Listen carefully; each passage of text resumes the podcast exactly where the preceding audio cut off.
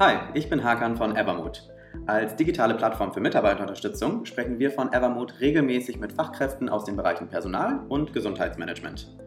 Dabei geht es vor allem um die größten Herausforderungen, denen Beschäftigte tagtäglich gegenüberstehen und natürlich auch darum, wie Arbeitgeber die richtige Unterstützung anbieten können, um ihre Mitarbeitenden zu schützen. Aus unseren Gesprächen wird aktuell ziemlich deutlich, dass Führungskräfte und Arbeitgeber vor vielen neuen Fragezeichen stehen. Wie wirkt sich zum Beispiel die Pandemie auf die Gesundheit der Beschäftigten aus? Sollten wir neue Arbeitsmodelle wagen, um besser mit der Zeit zu gehen? Und welche Rolle spielt eigentlich die fortlaufende Digitalisierung in der Arbeitswelt? Kann ich sie vielleicht sogar sinnvoll für die Unterstützung unserer Mitarbeiter nutzen?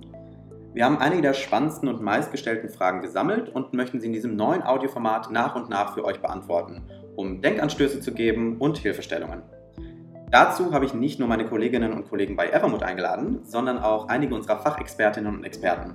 Ich freue mich schon sehr auf den Austausch und wir legen direkt los. Ja, in den ersten beiden Teilen der Reihe haben wir uns ja schon angeschaut, warum psychische Belastungen eine so große Gefahr für Beschäftigte und Arbeitgeber darstellen und warum es vor allem auch wichtig ist, in den Schutz der psychischen Gesundheit zu investieren. Falls du die beiden Folgen verpasst hast, dann findest du die nochmal in diesem Beitrag verlinkt und kannst gerne auch nochmal reinhören. Heute sprechen wir über vier gezielte Maßnahmen, die Arbeitgeber dann auch umsetzen können, um die psychische Gesundheit ihrer Beschäftigten zu fördern. Und dazu habe ich mir auch heute wieder meinen Kollegen, den Organisationspsychologen Dominique Jourdain, eingeladen. Dominik, schön, dass du wieder dabei bist. Ja, vielen Dank. Ich freue mich, dabei zu sein.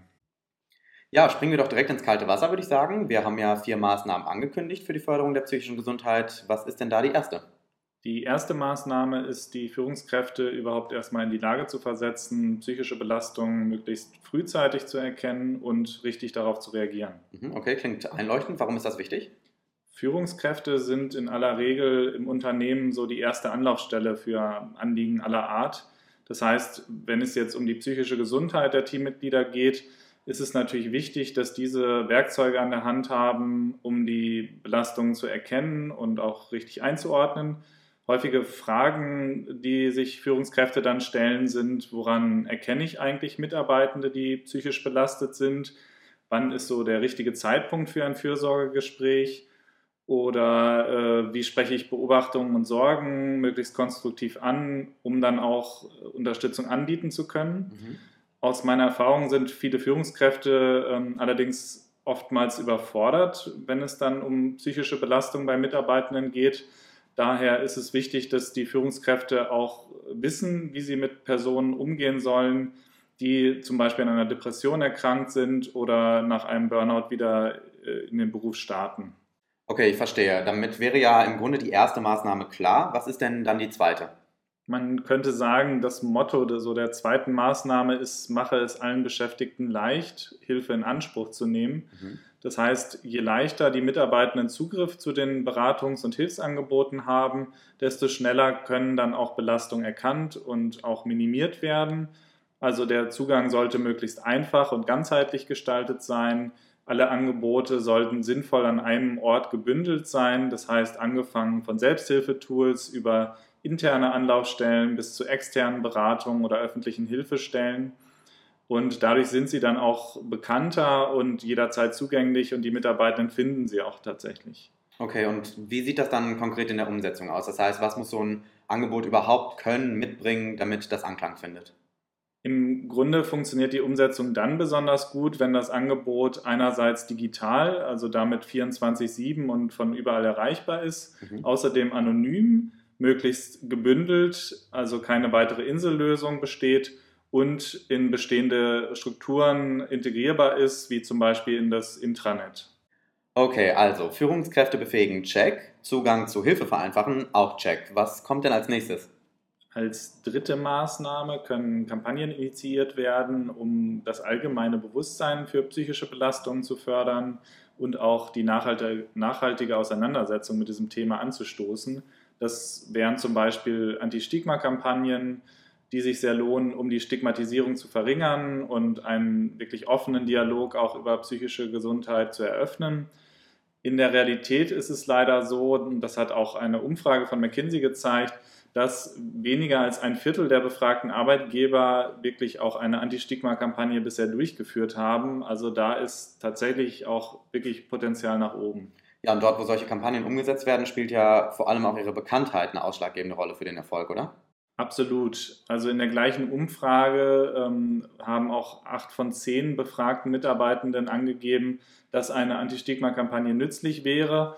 Aber gerade einmal sechs Prozent wussten von solchen Kampagnen am Arbeitsplatz. Das verdeutlicht auch nochmal ganz gut, dass äh, solche Anti-Stigma-Bemühungen einerseits auch sichtbar, ähm, aber eben auch gut zugänglich sein müssen, um wirklich Effekte zu erzielen. Mhm. Weitere Möglichkeiten, ähm, um Kampagnen auch durchzuführen, ähm, sind zum Beispiel Kampagnen, in denen Selbstfürsorge im Fokus steht. Ähm, da geht es dann darum, die eigenen Bedürfnisse zu erkennen, wertzuschätzen, ihnen auch nachzugehen.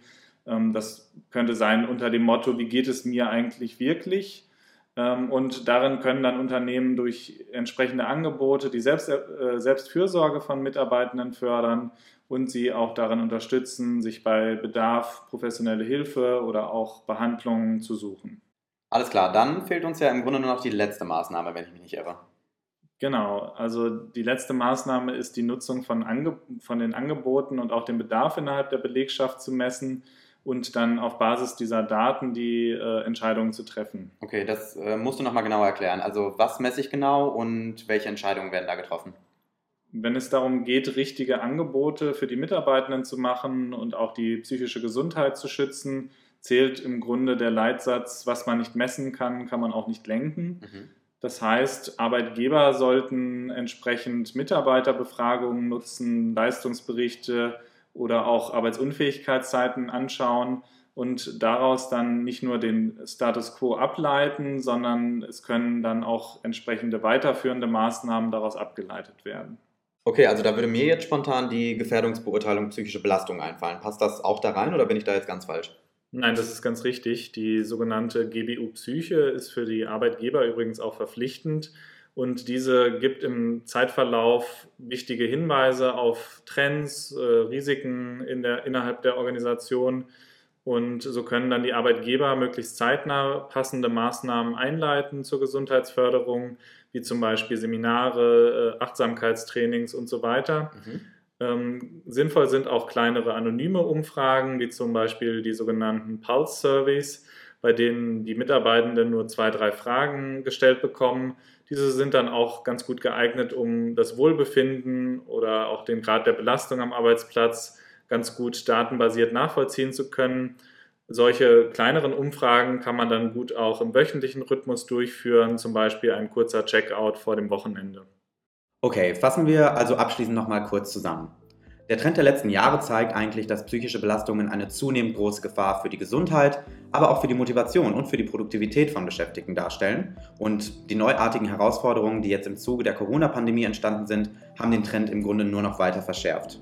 Spätestens jetzt liegt es also eigentlich an Arbeitgebern, die Gesundheit ihrer Mitarbeitenden ganzheitlicher zu betrachten und ihnen vor allem auch Angebote zu machen, die sowohl bei beruflichen als auch jetzt bei privaten, sozialen und gesundheitlichen Anliegen Hilfe bieten. Vor allem wegen der zunehmenden Digitalisierung und der vermehrten Arbeit aus dem Homeoffice spielen jetzt insbesondere digitale Tools eine wichtige Rolle, um die Mitarbeitenden überhaupt erreichen zu können. Über sie werden Beratungs- und Hilfsangebote jederzeit und von überall zugänglich. Und Arbeitgeber profitieren gleichzeitig von detaillierten Analysen für eine fundierte Maßnahmenableitung. Im Grunde geht es eigentlich darum, das Beste aus beiden Welten miteinander zu vereinen. Denn durch die Verbindung von persönlichen und digitalen Angeboten schaffen Arbeitgeber eine zeitgemäße Mitarbeiterunterstützung, halten ihre Mitarbeitenden gesund und sichern auf diese Weise langfristig auch den Organisationserfolg. Und das war auch schon die dritte und die letzte Folge dieser Serie zur psychischen Gesundheit in der Arbeitswelt. Und wenn du zu Hause oder im Büro mehr darüber erfahren möchtest, findest du in diesem Beitrag den Link zu unserem Mental Health Guide. Darin haben wir diese und alle weiteren Informationen rund um das Thema für dich zusammengefasst und kostenlos zum Download bereitgestellt. Wie wir von Evermood Unternehmen beim Thema psychische Gesundheit mit unserer digitalen Plattform unterstützen, erfährst du übrigens auf unserer Website evermood.com. Dort kannst du bei Interesse auch direkt Kontakt mit uns aufnehmen oder deine persönliche Produktvorführung anfragen. Alternativ schreib uns gerne deine Fragen hier in die Kommentare und tausch dich mit uns zum Thema aus. Bis dahin aber erstmal vielen Dank fürs Zuhören und bis zur nächsten Folge.